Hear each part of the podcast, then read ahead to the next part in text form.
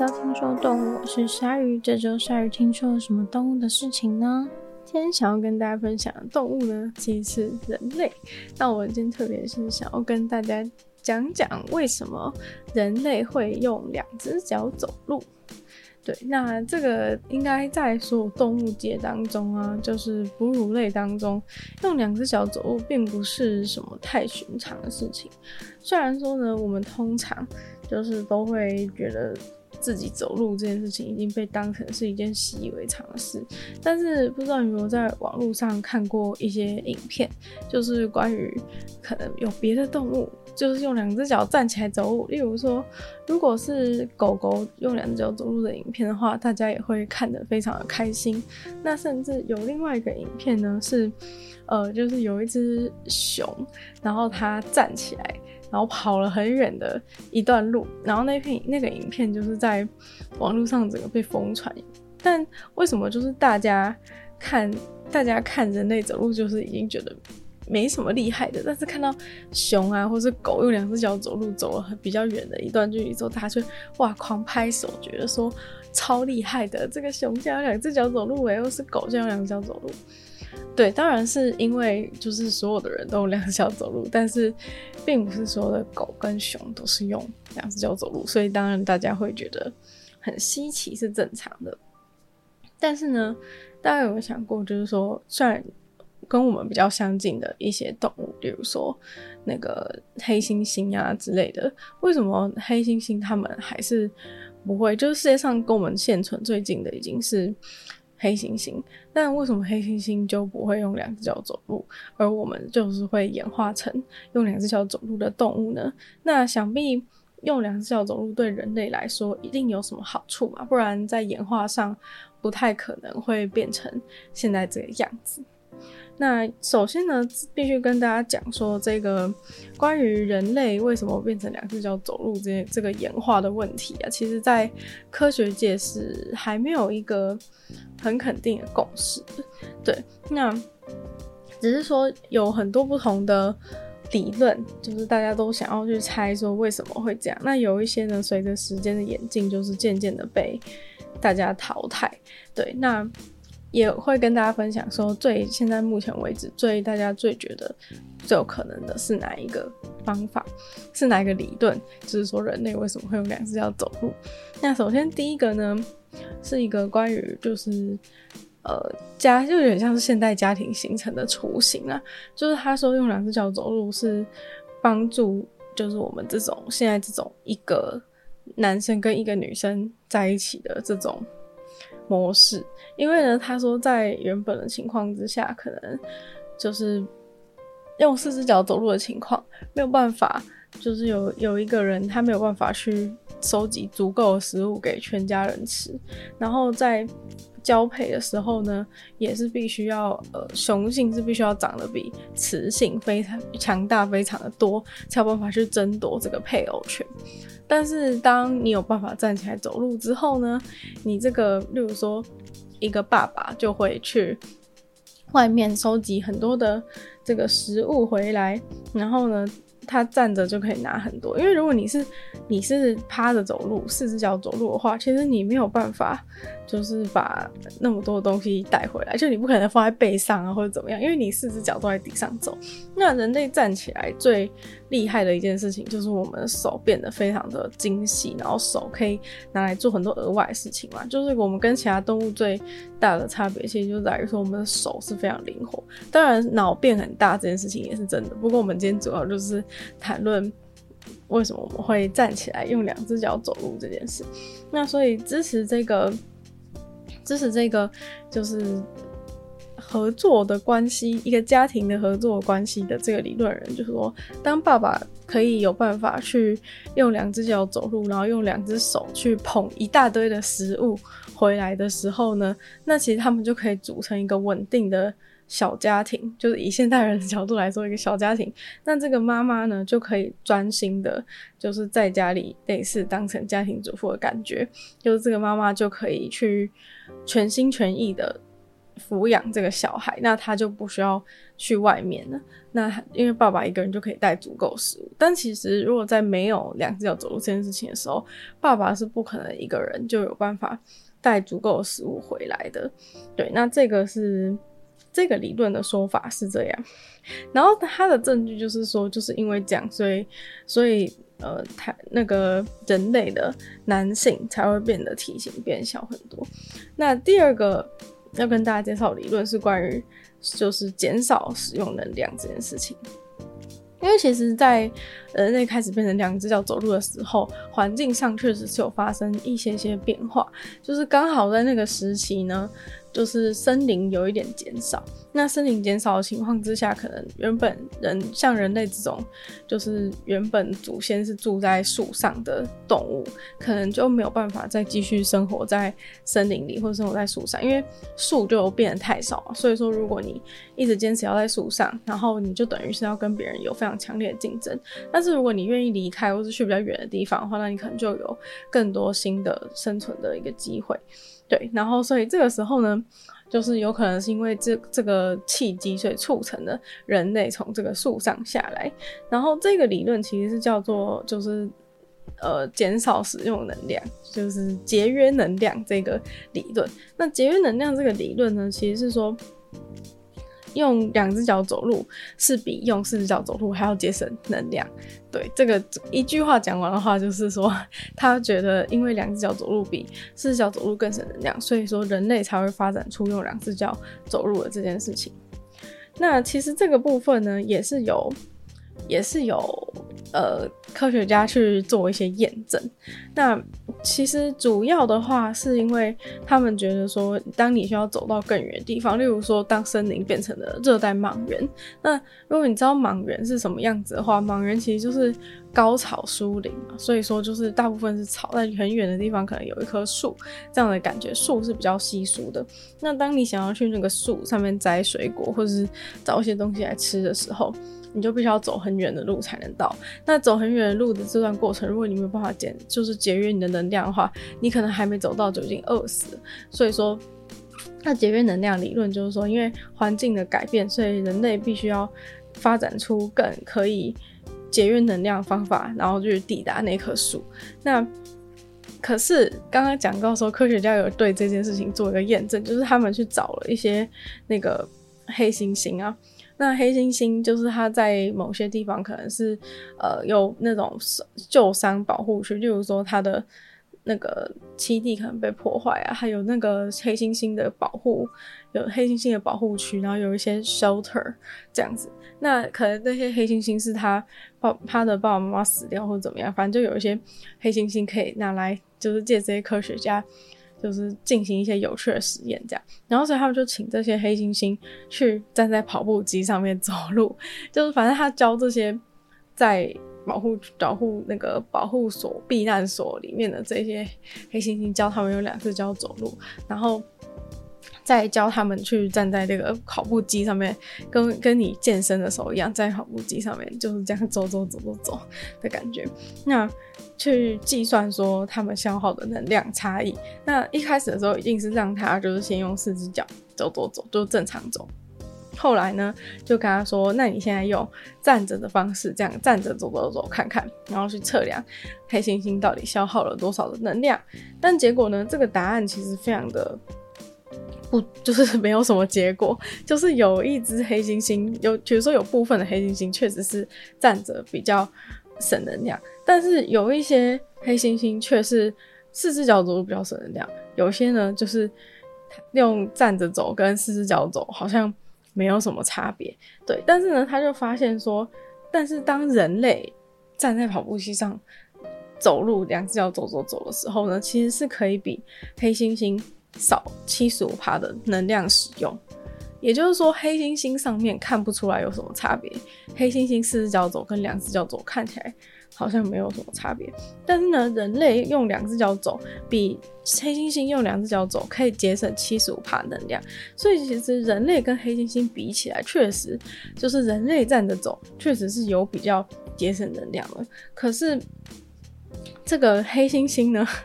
却是没有办法，就是没有办法证明说两只脚走路是必然比较节省能量。所以说，只能讲说，可能人类真的比较适合两只脚走路，但是没有办法证明说，其实两只脚走路就是一件很好的事情。黑猩猩也应该要两只脚走路，没有办法这样说。但其实人类啊，之所以可以两只脚走路的原因，是要牵涉到人类的骨头的构造。那其实如果你去看，就是黑猩猩的骨头跟人类的骨头的话，你就会发现。呃，你如果先观察黑猩猩走路啊，你会觉得黑猩猩走路很像左右左右左右摇摆的，是非常的严重。那其实是他们的脚是长在很开的地方，也就是说他们的骨盆，然后脚是长在骨盆的外面的感觉。但是人类却是脚站在脚的两个脚的腿骨，大腿骨其实是更靠近髋骨的中间。对，所以等于是说大家都会看到。呃，人类比如说最两个最宽的地方通常是屁股嘛，就是尤其是如果女生的话，最宽的地方通常是屁股，然后脚通常都是在屁股的中间。那所以这也是为什么呃女性会更容易就是有关节炎的问题，也是因为这样，就是人类这个方法走路啊，是可以让人类走得更加的平稳。就如果你去看。就是比如说像那个影片里面黑熊好了，黑熊它们两只脚走路的时候，其实它是一直前后前后前后摇摆的，就是非常的不稳，很像一个快要倒下去的塔的塔。然后黑猩猩走路的时候是左右左右左右摇摆。然后科学家又去计算说，这个黑就是黑猩猩的左右摇摆，走路的时候左右摇摆幅度跟黑熊左右摇摆、前后摇摆的这个幅度就是有多少。那再相比人类来看的话，就可以很明显的发现说，其实人类走路的时候几乎就是震荡的频率是震荡的幅度是非常的小，也就是说人类走路的情况下是非常的平衡的。那黑猩猩跟这个黑熊，他们走路的时候，其实摇晃幅度是非常大，所以是非常不平衡。那这个就是跟刚刚前面讲的这个髋骨的结构是有关系。就是当我们的腿骨长到我们的髋骨的中间的时候，它就它就可以更好的两只脚就可以更好的平衡，不会在走动的时候，然后去走动的时候去大幅度的摇摆身体。对，那这个刚刚当然就是有代价的。那这个代价就是刚刚所讲的这个。关节炎的一个问题，那就是因为女性的关女性的髋骨又比男性的更大，所以说这个膝盖它承受力道就会更大，所以女性得到就是膝盖关节炎问题的几率呢也是比较高的。那反正呢，这个。呃，能量就是能量节约的这个理论啊，就是说人类因为就是发展出了站起来走路是比较省能量，所以说人类就站起来，演化上人类就站起来走路了。对，那接下来呢，下一个是一个关于莽原的。关于莽原的理论，那主要呢就是跟刚刚的环境的前提也是一样，环境的前提也是，呃，森林就是减少，然后所以人类从森林从住在树上，然后跑到了地上。那人类呢就是在这个莽原中生存，因为刚刚有提到说莽原就是高草疏林嘛，所以说人类站在这个莽原当中的时候，要站着才能够看得比较远，才能够看到哪边有食物，才能够看到说有没有猎食者想要过来。就是袭击人类，所以这个莽原理论的意思就是说，人类之所以会用两只脚站着，然后站站起来走路的原因，是因为要站在莽原里面，才就是盲人里面要站着才能看得够远，才能看得够高。虽然说啊，确实就是说你站着可以看比较远，但是以就是最早的最早的。那个找到站起来的人类的那个骨头来看这些证据的话，就会发现说，其实呢，他长得是非常矮的。这个人其实是长得非常矮，然后所以说，其实，在这样的身高情况之下，对比莽原的这个高草，其实人类的。头应该是没有办法超过这个草太多，也就是说，在这个阶段，这个理论其实是不太成立的。那这个也是原本就是原本大家很相信的理论，但是后来就是因为有找到那些当时那个年代的，当时那个年代人类的祖先的这个遗骸，这骨头找到，所以就可以理解说，其实以他们的身高来说，这是不太可能。然后再接下来，这个骨头其实还有另外一个证据，就是说，在这个阶段，他们的手还是其实还是非常的长，然后骨头也都还是非常适应爬树这件事情，所以代表说其实他们是有一个过渡期的，代表说他其实并不是一马上转移到盲人之后呢就。开始再也不爬树，然后就都用站着走路都可以，就是用来看，就是身高可以看到看到有猎食者来入侵这样，所以其实这不太合理。就是在故事上，就自从找到了这个证据之后，就觉得这这个理论其实不太合理。就是他的他的理论是建立在人类完全从树森林里面树上，然后转移到盲人的生活，所以才决定站起来。对，但是就是以上的证据就证明好像不太合理。那接下来这一个呢，是目前大家觉得就是最合理的一个，最合理到二零一九年为止啊，大家觉得最合理的一个理论，就是说，就是人类之所以会站起来，其实并不是一个非常非常特别的事情。只是说人类把站起来这件事情发扬光大，然后变成了一个人类的常态。那主要就是说呢，其实如果你去发现，你去看那些猴子，观察那些猴子平常在树上的样子，其实本来就有很多的猴子是会站在树上的时候，然后。就是原本爬爬爬爬在树上有没有？然后可能到某一个数字的时候，它可能就会突然站起来。那它站起来的时候，就是把手举高去抓上面的水果或是树枝这样的感觉。那其实就是说，在猴子的这个大，就是这个猴子的这个大家庭里面，其实大家呢本来就有这种习惯，是会去呃，就是在树上的时候会站起来一下，然后为了抓东西之类的。那虽然说，那猴子来说的话，并不是非常擅长两只脚站起来，那有时候确实也会因此而摔倒。但是，这个重要的点是在于说，其实在我们的猴子家庭当中，大家本来就都是会偶尔会有站起来的习惯。那人类呢，其实是在。就是这个大这个祖先在这个大家庭里面，从以前就有这样的习惯，会会有两只脚站起来。那只是说后来呢，他们可能两只脚站起来的频率越来越高，越来越高，越来越高，所以它比较像是一个渐进式的过程，就不是像刚刚盲人理论那样子说，就是可能突然要到盲人里面生活。然后就就站起来了，这样的感觉，不知道大家理不理解那个差异？就是说，他其实本来就有这样子的行为模式，而不是突然有的。那这个行为模式呢，就是原本就可以让猴子去摘到更高的树。那这个也是，就是说，人类原本。可能在树上的时候就有这样需要这样子的技能，应该说人类有点，其实一直说人类有点奇怪，因为它其实不算人类，就是人类的祖先呐、人类的祖先原本就是有这样子站起来的、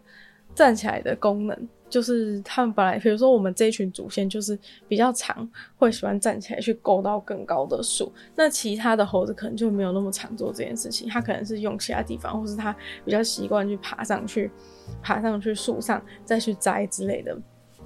那这个部分其实就是可以跟刚刚前面讲到的那个骨头的证据是可以相可以相对比的，因为那个骨头的证据也是显示说在。人类的祖先已经渐渐发展成站起来走路的时候呢，他的手还是非常适应树上生活。也就是说呢，当人类已经很常站着走路的时候，人类其实还是住在树上的。对，就是这个是不是跟刚刚最大的差异？就是他虽然已经演化成常常用两只脚走路，可能在树上都有两只脚走，但是他其实并没有住到莽原去，他其实还是活在树上，或者是说呢，他。虽然可能常已经常常下到地上了，但是还是常常在树上，就是会去摘树，就是会去抓树上的果子，或者在树上荡来荡去之类的，像像泰山那样，就并没有说马上就完全没有没有到马上就完全转换了他的生活形态这种感觉。其实关于人类站起来走路这件事情，还有非常多就是很有趣的。发现过程还有研究过程，就是是我听一个那个研研究人类演化的这个一个教授他讲的，就是他他们就是有去一个地方，然后研究就是去找那个人类以前人类祖先留下的那些脚印。然后这是里面不知道为什么有一个插曲很好笑，是他讲说一开始一大群就是可能就是研究人员到达那个地点，就是就定位的时候，到处看来看去，然后就都没有找到什么人类的脚印，然后就觉得有点失望。结果其中一个研究人员就突然觉得很突然很皮，然后就拿起地上的那个。就是化石的化石的那个大象大便，然后开始丢别人，然后其他人就不想要被大象大便砸到，然后所以他就开始四处逃窜，然后后来大家就开始互丢这个大象大便。没想到，就是这个研究人员也是还蛮幼稚，可能就有时候有点乏味吧。因为到一些地点，然后可是也不一定找得到他们想要的东西，然后结果就在他们的大闹之中呢，就是丢大便丢一丢，然后结果就不小心躲到一个小小的窟窿里面，就躲到一个洞里啊。然后结果到那个洞里的时候，大家就突然说不要丢了，不要丢了，就是因为有人就发现他们找的东西就在那个洞面，所以说其实是意外，因为就是这个丢大便的游戏，所以导致他们可以找到相关的人类两只脚走路的。一些证据，因为其实，呃，很多人就是都会研究一些关于手啊或者其他，但是其实最直接要研究人类两只脚走路的事情，最直接就是去看你的脚印嘛，因为其实两只脚走路的脚印跟四脚走路的脚印应该是长得差非常多的，对，那你只要能够找到这个脚印的话，其实就能够证明很多事情。那其实，在他们的那个躲进去的那个洞里面啊，找到了非常多不同动物的脚印，就是像大象啊，或者是牛啊、羊啊之类的，就是都都有很多动物在那个地方四处四处走来走去的脚印。那其中呢，就是也找到这个人类两只脚走路的脚印。那找到这个人类两只脚走路的脚印，当然当然是非常高兴。那后来呢，就是有另外一个地点，有另外一个地点，就是也有找到类似的。那另外一个地点就是有一个脚印，就是觉得非常的奇怪，就是那个脚印呢，它的脚是看起来形状跟呃之前找到的那些都差比较多。对，因为大家知道人类的脚印其实是比较细长型，但是那个脚印就是看起来比较比较粗壮一点，但是它看起来还是像是两只脚走路的样子。然后那时候大家就一直在争论说，那个脚印到底是。人的还是熊的？因为其实就是跟大家看到那个熊走路的影片一样，就是熊其实是有几率会站起来走路。虽然说根据以目前的研究，就是以现在在在英国北方有很多熊的地方，他们有去研究当地的熊，就他们就一直录影，就是把所有的在一大堆地方架摄影机，然后一直录影，看可不可以录到熊走路的样子，熊两只脚走路的样子。那其实，嗯、大概有百分之一的熊。确实是会用两只脚走路一下下，但是其实都支撑不了多久，就是大概走四步之后就会摔倒。那所以说，那个影片当中那个熊大概跑了可能有二三十公尺，就是蛮厉害的。就是这个站着熊站着跑的话，跑了二三十公尺是很厉害。因为在他们统计百分之一的熊，大部分的熊其实都没有办法走超过四步。那所以这个脚印就。很有趣，就是大家不知道说这个脚印到底是熊的还是人的，因为它形状就差很多。但是后来后来他们就是又重新到达，重新到那个地点再去研究的时候，就证明了说那个脚印应该真的是人的，只是它是一个宽脚型的人类。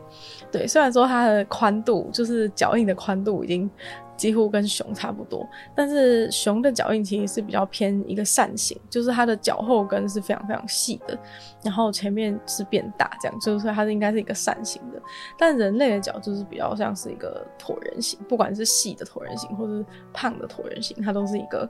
椭圆形这样，所以说它虽然脚印很大很胖，但是后来推断说还是应该是人类的。除了说它真的走的距离也是超过四步，就是比较远的一个距离之外，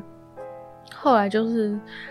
呃，这也算是进一步了解到说，其实人类本来就有，就是人类祖先本来就有很多不同种啊，就是你不可能就是很久以前，然后所有的人类脚都长得类似，就是总会有不同的分支，那也是有比较。比较脚比较大，然后比较 比较圆胖型的大脚人类，对。然后另外还有观察到非常有趣，在那个研究的地点有找到非常有趣，是有两两双脚就是靠得非常的近，然后走了走的路线呢，也是跟平常的不太一样，就是你可以看到他们的脚印靠的靠的很近，但是他们走的，就是有时候可能会有点歪来歪去，就不太像是正常在走路的样子，两个人并排正常在走路的样子，所以他们就请，就是旁边随便找两个人，就是说，哎、不然你们两个就是去踏着这个脚印来走路看看。然后他们就发现说，如果你完全按照他们的脚印走路的话，你是很难，就是两个人是很难不靠在一起的。所以其实这个脚印很有可能就是证明了，就是说其实人类在很久以前的时候就已经就已经会有这种搭肩走路。的这种亲密行为的感觉，对，就是可能你看到现在路上很多人就是会搭着旁边人的肩走路，就是并不是一件很新的事情，就是在可能人类刚刚演化出两只脚走路的年代，就已经有人会跟别人搭着肩一起往某个方向前进。对，然后其实他们在那些脚印中发现，也是跟其他动物很不一样的事情，是当人类就是会两只脚走路的时候，其实他们就是已经。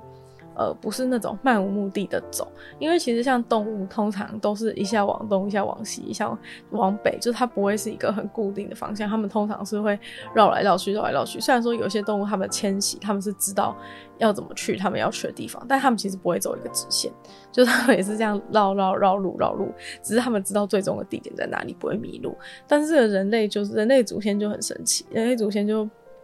他们就好像很非常。就是在他们研究的那个地点的脚印是非常非常确定的，很肯定的，就是要往北方前进，就好像他们知道说那边有水源之类的，所以也有可能在这个阶段的时候，人类的大脑就已经有比其他动物就是有比较发展比较先进一点点的这样的证 证据存在，有可能就是因为他们已经变得比较聪明，所以他们知道哪里有要的东西，然后也可以比较节省能源，在不绕路的情况之下就可以。两 就可以站着走过去，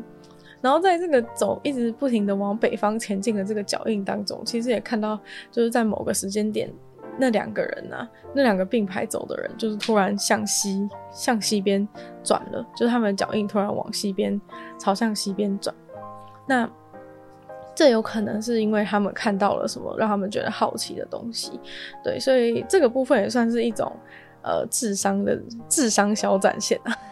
就是因为如果你已经你在就是你去前往目的地的过程当中看到一些东西会好奇，然后停下来看一下，然后但是也没有对那个事情做出什么举动，就是只是单纯的好奇，但是没有做出行动，这件事情算是一个大脑发展上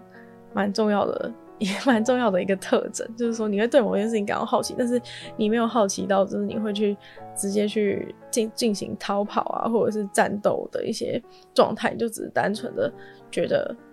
单纯的觉得说，哎、那边是在干嘛？然后看一看热闹，然后没事就继续往北方走，这样。那这个除了这个比较特别的这个两个人一起并排走的这个这个脚印，这双脚印之外呢，其他。也是有很多其他的人类祖先同时的一直在往北方前进，对，所以说这个发现这个走路的脚印的过程呢，也是相当的有趣。那今天的听说动物就到这边结束了，再次感谢订阅赞助的会员大龄男子 James 毛毛黑牡丹还有 ZZ，就像其他愿意支持鲨鱼创作朋友，在下方找到非常的连结。那如果喜欢这集关于人类为什么用两只脚走路节目的话呢，也可以多多分享出去，更多朋友知道。或在 Apple Podcast 帮我留星星，写下评论，对节目成长很有帮助。那如果喜欢我的话呢，也可以去收听我的另外两个 Podcast，其中一个是因为我的纯粹不理性批判。会在每周三跟大家分享一些主题性内容，另一个是鲨鱼会在每周二四跟大家分享新闻新资讯。就希望轻松动物可以继续在每周五跟大家相见，那么下次见喽，拜拜。